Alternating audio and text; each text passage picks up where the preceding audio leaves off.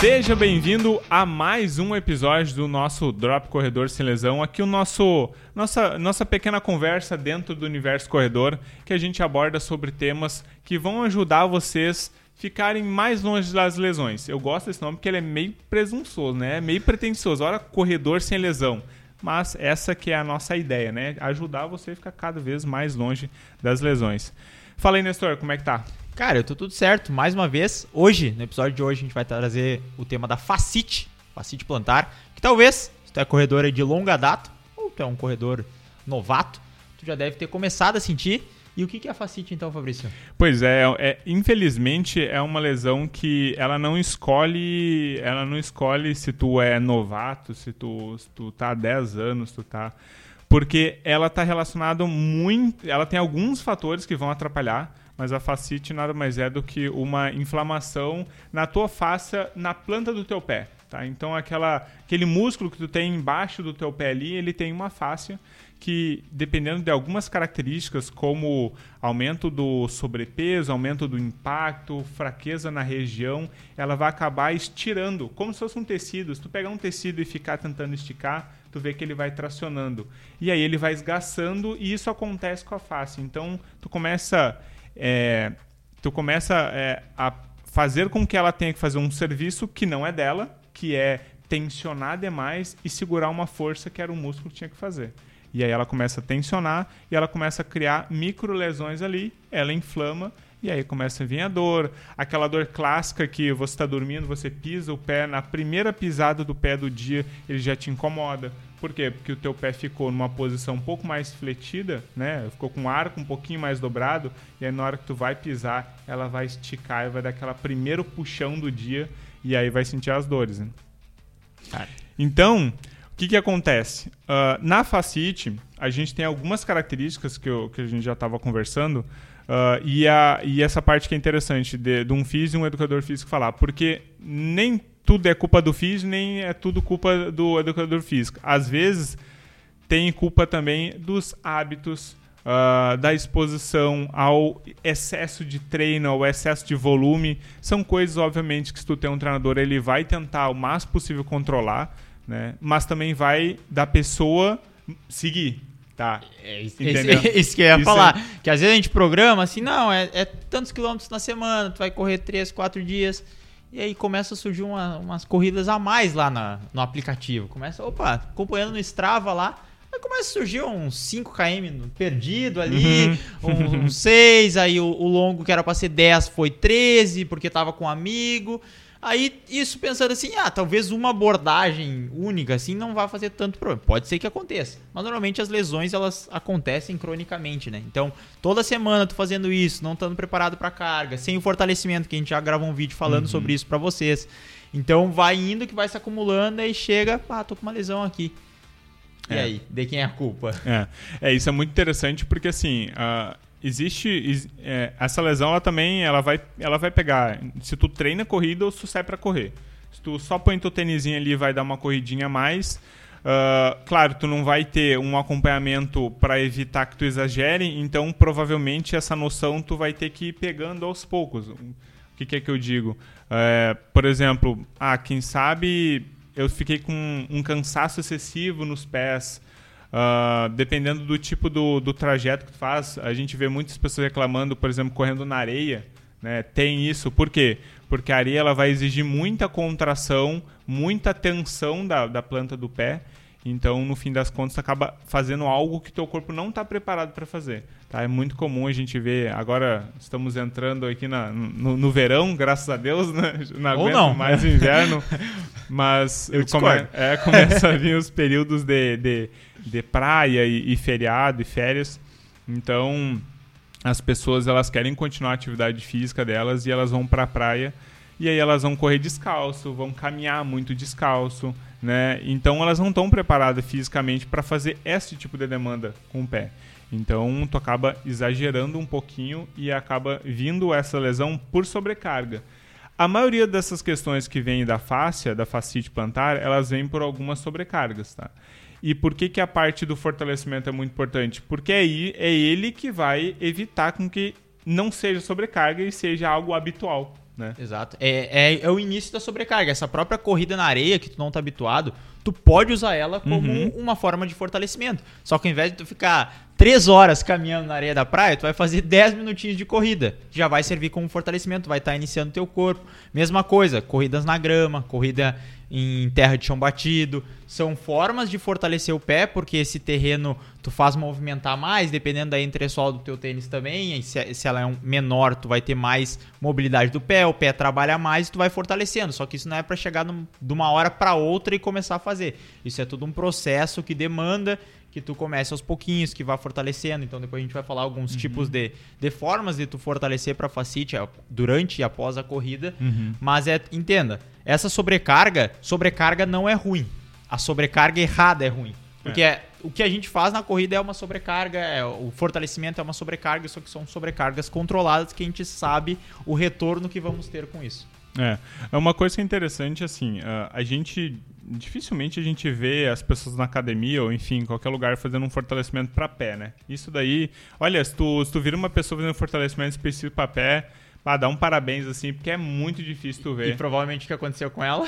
é, é. Ou esperamos que ela, ela viu um, um, um episódio de um, de, um, de um projeto aí, de um Drops, de um corredor Selezão e tá fazendo, assim, vamos mas normalmente não é, né? Infelizmente não é isso que acontece, né? As pessoas elas, elas não, elas esquecem do pé, elas pensam do tornozelo para cima, né?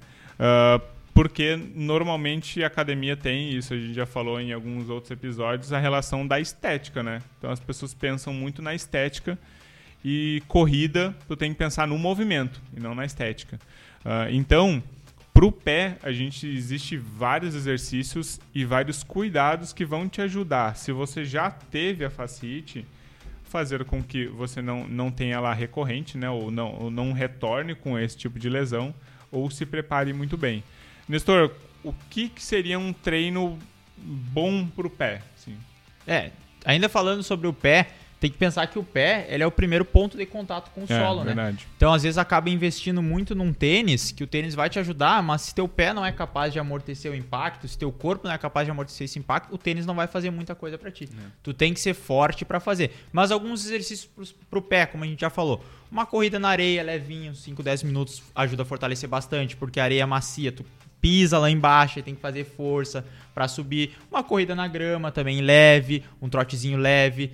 Alguns exercícios como caminhar na ponta do pé, caminhar no calcanhar, caminhar na parte externa, interna, caminhar na parte externa. Exercícios com a toalha também para favorecer esse arco plantar. Então, pega uma toalha, uma camiseta velha, alguma coisa, deixa no chão e aí tu faz esse movimento de agarrar com o pé. E agarrando com o pé, tu acaba fortalecendo toda essa estrutura, que é algo que a gente não faz durante o nosso dia, seja porque a gente passa muito tempo calçados, a gente não tem esse contato os pisos que a gente caminha uhum. são pisos lisos, não tem essa ranhura que isso faz o pé movimentar. Por isso que às vezes a estrada de chão batido, muitas pessoas têm, têm medo ou sente a dor após a.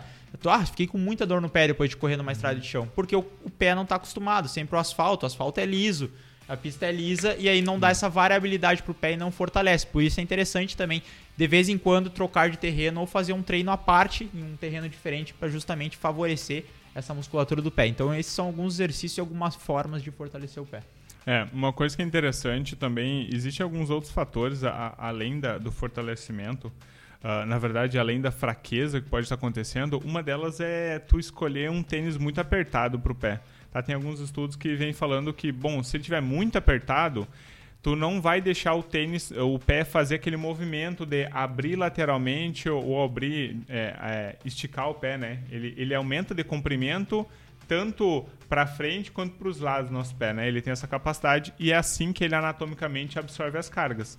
Mas se tu tiver com um tênis muito estreito e muito apertado, tu não deixa com que ele trabalhe e isso vai sobrecarregar as estruturas e pode vir a, a, a ter uma facite. Então, Aquele, uh, se você já viu, já viu vários reviews aí, unboxing de tênis, você sempre ouve as pessoas falar assim: compre um número maior do seu tênis. Você sempre ouve falar isso.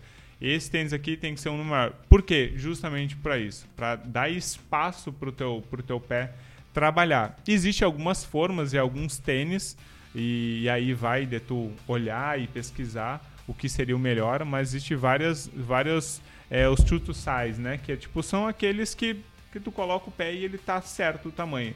Mas normalmente, e, é, e como a gente compra na internet, né? É muito mais seguro tu comprar um número maior. É, essa tática de comprar na internet é legal. Se tu vai comprar um modelo novo, vai numa loja aí da tua cidade, uma loja é. física, experimenta alguns modelos de tênis, vê como é que é a forma. Normalmente as marcas, é, por exemplo, as marcas de corrida, tênis de corrida da Nike, tênis de corrida da Adidas, tênis de corrida da ASICS, Olímpicos, Fila, eles tendem a ter o mesmo formato. Então, tu experimentando um, não vai mudar muito de um modelo para outro da mesma marca, mas entre marcas tem bastante. Então tenta experimentar ele no físico ou compra e aí depois troca, né? Também é uma possibilidade, se tu tiver tempo aí, uhum. tem tênis, dá para fazer isso, mas sempre bom experimentar para antes de comprar. Essa é uma boa dica que tu deu aí, Fabrício. É, a gente sempre fala, e agora a gente falou um, um pouco sobre é, como prevenir, né? Mas, infelizmente, pode ser que alguém esteja conversa, é, ouvindo a gente aqui e está machucado. Né? Ela está nesse processo. Então é um processo que a gente não gosta que a pessoa esteja machucada. Mas, e aí? Machuquei, o que, que eu faço? Primeiro, uma, uma coisa muito interessante é que normalmente quando tu diminui teu volume, né, e o Nestor sabe muito bem isso, quando tu baixa o volume semanal, tu ajuda o corpo a dar tempo para ele se, é, se, se curar e se regenerar. Tá? O que, que seria, hum, o que, que normalmente na clínica eu falo assim, olha, dependendo, claro, vai variar muito do grau que tu está de facite, mas de 10 a 30% do volume a gente já tem uma melhora boa, tá? Principalmente já de saída. Por quê? O que, que, eu, o que, que eu preciso? Eu preciso que tu continue treinando, que querendo ou não, uh, a gente está falando sobre tu fazer volumes e, e adaptar para o lado positivo, né? Porque uh, tu vai fazer o teu treino e aquela, aquelas pequenas, aqueles pequenos estímulos, eles vão ser benéficos, tá? Tu só não pode fazer ele além. Esse além é esse 10, 30% que eu estou tentando tirar. Então eu estou deixando que o treino ele ajude o teu processo, tá? Por sobrecarga, claro, mas é uma sobrecarga bem mais controlada. E uma coisa que, é, que, que é, infelizmente a gente tem que falar é mais ou menos o prognóstico que demora, né? O, Uh, é uma lesão, ela não é tão simples, ela não é uma lesão que tu resolve em duas semanas, tá? E ela principalmente não é uma lesão que ela termina com quando a dor passa. A maioria das lesões, as pessoas param de ir no físio ou se dão alta quando a dor passa, tá? Por quê? Porque o que faz ela ir numa físio é porque ela não aguenta mais sentir dor fazendo o que ela gosta. E é genuíno, né? Claro, é óbvio. Eu, eu realmente não quero que ninguém sinta dor fazendo o que gosta. Então, quando a pessoa vai na, na, na físio, é, ela busca resolver a dor. Só que não necessariamente quando a dor passa, a lesão já passou. Tá? Então, uh, as lesões de facite, elas infelizmente elas vão variar entre um mês, três meses, dependendo de um grau um pouco mais uh, extenso, ali, até uns seis meses de tratamento. Por quê? Porque está relacionado ao tempo de fortalecimento, né? que normalmente é o quê? Pelo menos 12 semanas para fazer um efeito? É, umas 12 semanas. A 12 de... semanas é o quê? Três meses. Três meses. Aí você começa a entender onde que está a questão do tempo, né? Porque se fortalecimento é uma coisa muito importante para a lesão, se isso acontece uma pessoa que ela não tem força naquela região, vai demorar até ela conquistar a força. É, porque ela tem que chegar aos níveis normais de força, que é não estar tá sentindo dor, e depois tem que começar a ganhar para que isso não volte e ela também comece a melhorar mais. É. Então, por isso que vai depender muito do, da, do, do, tempo, da quantidade de, de, de meses, e pode demorar três meses, quatro meses, cinco meses, por justamente por isso, tá? Uh, não necessariamente tu precisa parar de correr, isso é muito interessante falar. Uh, muitas pessoas ficam com medo de procurar é, ajuda num médico ou num fisioterapeuta, enfim, porque acha que a gente vai cortar o exercício, tá? E a gente sabe que fazer isso é pior, tá? É pior porque te tira do movimento, a gente perde a noção da, da melhora, é, né? Então, da evolução do, do, do paciente. Então, uh, como é que eu sei que ele está perto da alta se ele não está se expondo àquilo que ele quer fazer? Não tem como Exatamente. saber. Eu vou, eu vou dar um chute, eu vou. Ah, passou a dor, ah, tu tá conseguindo fazer os saltos, tá entrando no critério de alto, beleza, mas pode ser que isso não seja suficiente, daqui duas semanas tu correndo de novo, tu vá se machucar de novo. Então é muito importante que a pessoa continue correndo com um pouco menos de volume, infelizmente tem que tirar um pouco de volume, botar o fortalecimento e aí progredindo até o ponto de que aquela região seja forte o suficiente para que aquela demanda que tu está fazendo não agrida mais daquela a planta do pé como estava antes. Né? Exato, é, o movimento cura, né? Eu acho que, é. que tu tá é, nessa mesma ideia que eu tenho, por exemplo, se for pegar tenistas, os tenistas têm 40% a mais de densidade óssea no braço que eles rebatem. Uhum. Então pensa, porque eles dão um estímulo. E aí pensa, eu quero melhorar a força da minha facite. Eu tô com a facite e eu preciso melhorar a força, tenho que fortalecer para ficar livre dela. E aí eu vou tirar toda a sobrecarga. Não faz sentido, porque tu não vai estar tá dando aqueles microestímulos, aquelas não. pequenas sobrecargas para fortalecer. Então é melhor reduzir, porque vou, a redução de volume ela acontece durante a corrida. Tem períodos que tem mais uhum. volume, tem períodos que tem menos volume. Por exemplo, uma semana antes de competição, que a gente já comentou, uhum. tira fortalecimento e o volume cai quase pela metade.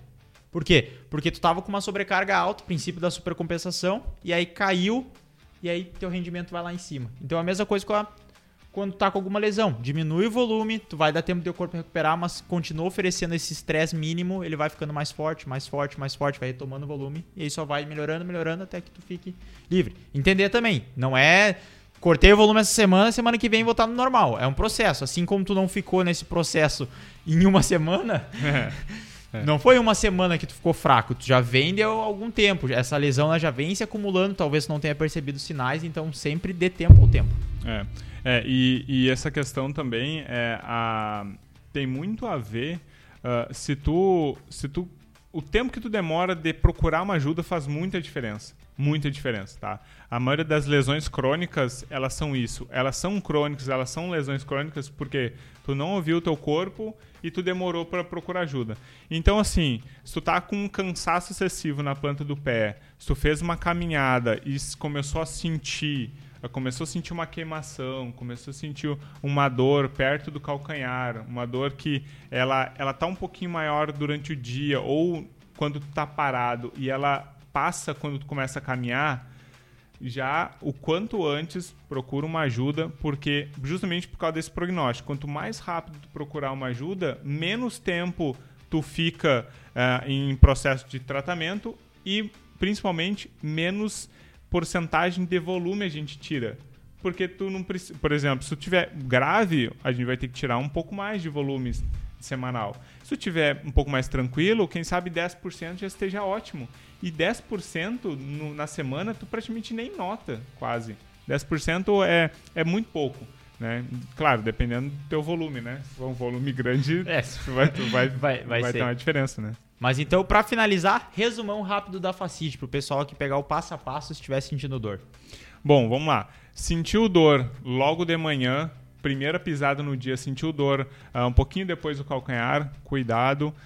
Principalmente ficou parado por um certo tempo, trabalha sentado e tá parado e depois vai levantar e sente aquela dor, uma fisgadinha, uma agulhadinha ali no calcanhar e ela passa depois que tu caminha, pode, pode ligar ali o sinalzinho de, de alerta e procurar uma ajuda para quanto mais rápido tu conseguir tratar isso ou começar o tratamento, menos dor vai sentir, menos volume vai precisar tirar e mais rápido vai voltar ao volume que tu, tu tava e evoluindo. Perfeito. Outra maneira também, falando mais específico de treinamento, varie seus locais de terreno, mas se exponha a eles gradativamente. É. Então, tem um, um longão de 10 km para fazer, faz os 9 quilômetros ali no asfalto que está acostumado, e quem sabe faz o último quilômetro rodando na grama, rodando numa estrada de chão, vai inserindo aos poucos isso, caso treine sozinho, senão tu fala com o teu treinador para ele te orientar nisso, vai variando os terrenos porque isso também ajuda a fortalecer o pé. Além disso, tem os exercícios específicos para pé que a gente já falou, principalmente exercícios que trabalham essa forma de agarrar aqui do pé, que vocês consigam agarrar e fazer esse movimento com os dedos, com a planta do pé, favorecendo o arco que tem no pé. Isso vai ajudar também vocês a ficarem mais fortes aí também e evitar essa sobrecarga a mais a, a facite, né? É isso aí. Perfeito, vamos terminando mais uma conversa, mais uma semana aí de bate-papo. Se você tiver alguma dúvida, é só entrar em contato uh, com a gente nas nossas redes sociais. Pode seguir Fabrício, é arroba Fabrício Santana Físio o meu tá na descrição, mas é arroba Nestor com dois R underline JR. É tem que trocar o arroba agora que estão falando, tem que trocar esse arroba. É isso aí, então siga a gente nas redes sociais. Um forte abraço e se cuide. Valeu, gente. até, mais. mais.